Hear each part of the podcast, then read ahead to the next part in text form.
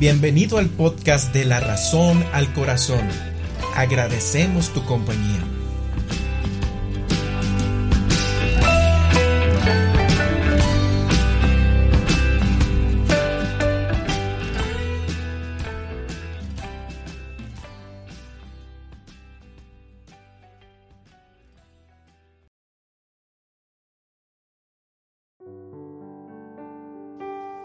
Hebreos capítulo 2 versos 5 al 18. Jesús el hombre.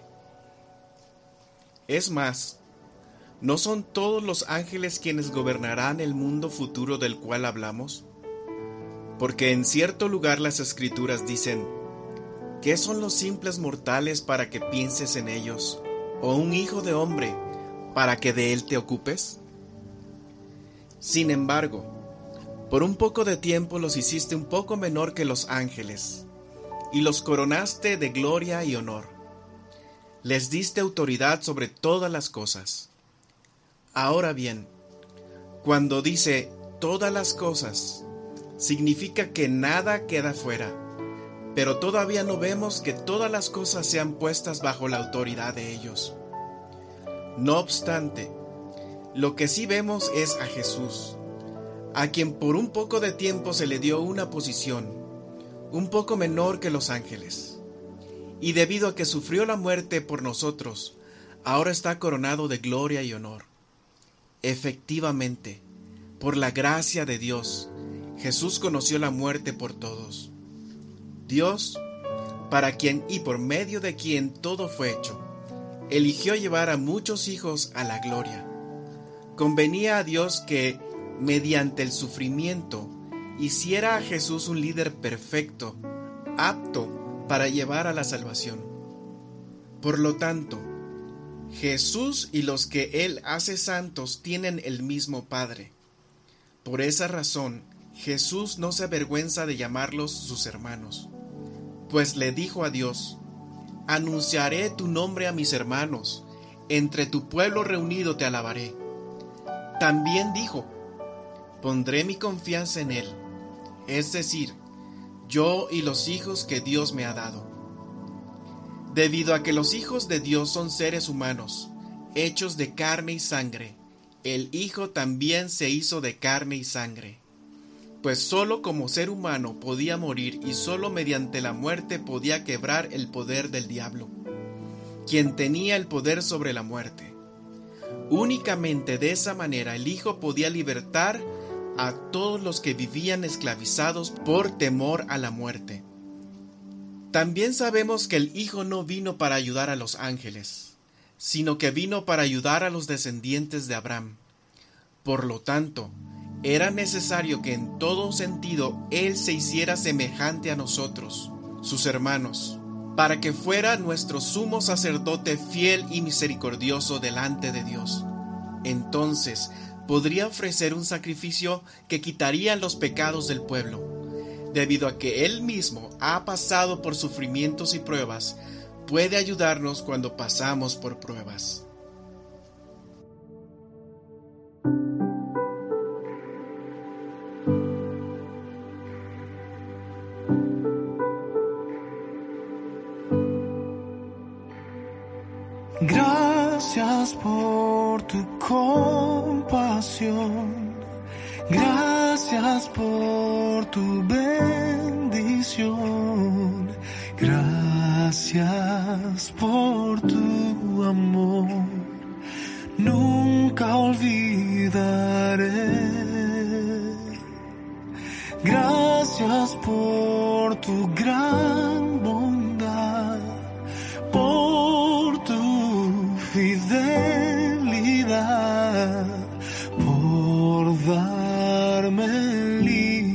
cantar.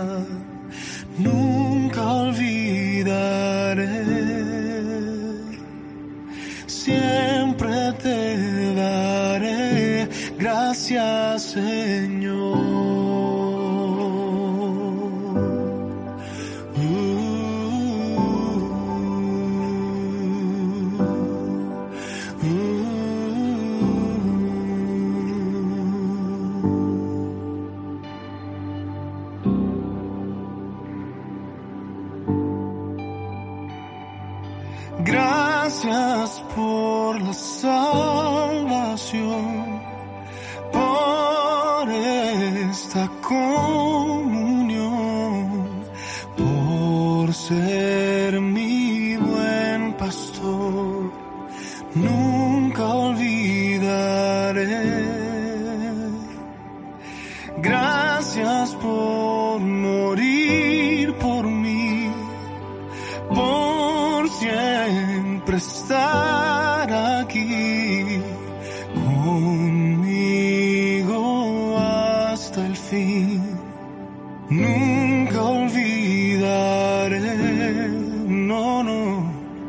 siempre te daré gracias.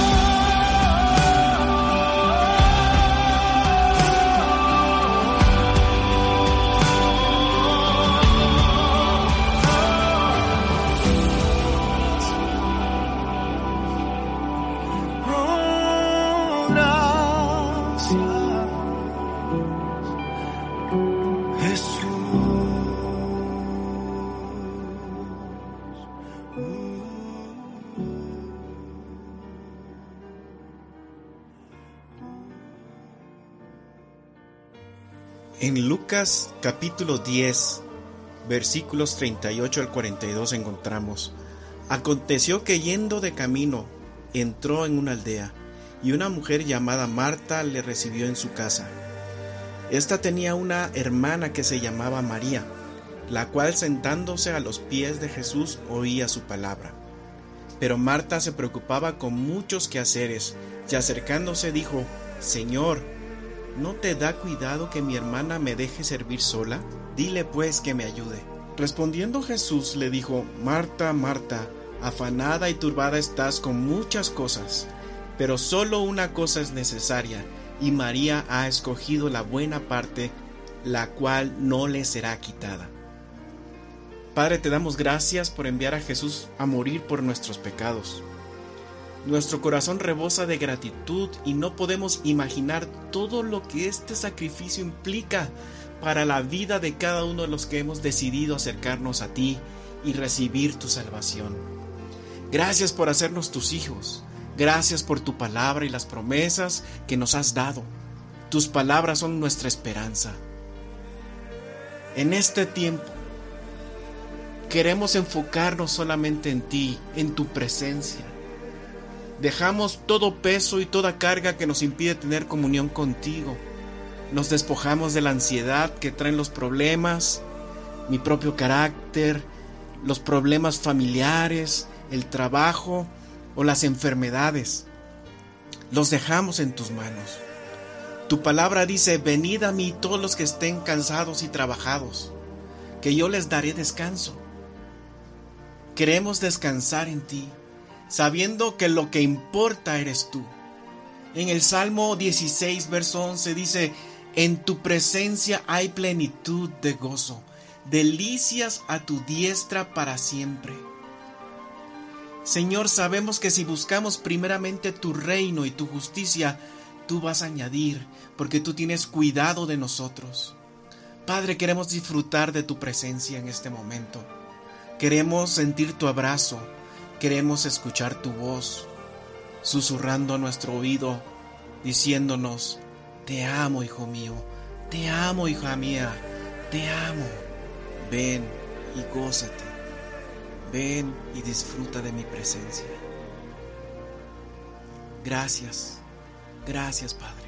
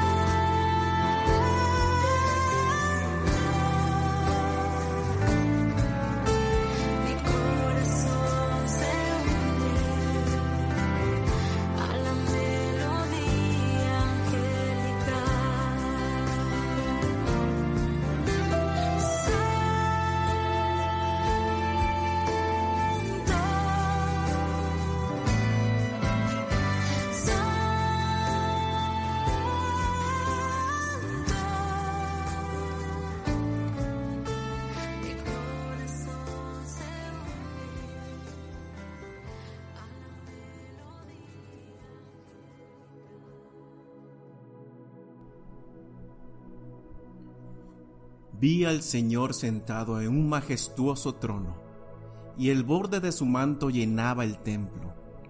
Lo asistían poderosos serafines, cada uno tenía seis alas, con dos alas se cubrían el rostro, con dos cubrían los pies y con dos volaban.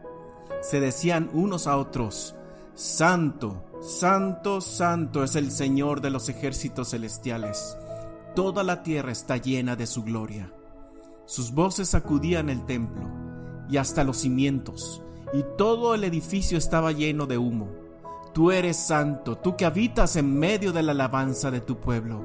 Señor Todopoderoso, te exaltamos, te alabamos, te damos honor, porque tú eres digno. Señor, rendimos a ti nuestras coronas, el orgullo, la vanidad, nuestra autosuficiencia. Tuya es la vida que nos das. Y por eso en esta hora te declaramos, Santo, Santo, Santo, el que es, el que era, el que ha de venir. A ti sea la gloria, el honor, la alabanza, sean a ti por la eternidad. Señor, te ofrecemos fruto de labios que confiesa tu nombre, tú que habitas en medio de la alabanza de tus hijos. No hay otro como tú. Los cielos declaran tu gloria y el firmamento la obra de tus manos. Eres poderoso guerrero, fuerte en batalla, tu voz como de trueno y tus ojos como bolas de fuego. Ábranse, oh puertas eternas, porque entrará el Rey de Gloria. Ábranse puertas eternas, canten los coros celestes, y aún a una voz toda la creación declare, Santo, Santo, Santo, aleluya, Osana, Osana al Rey de Gloria.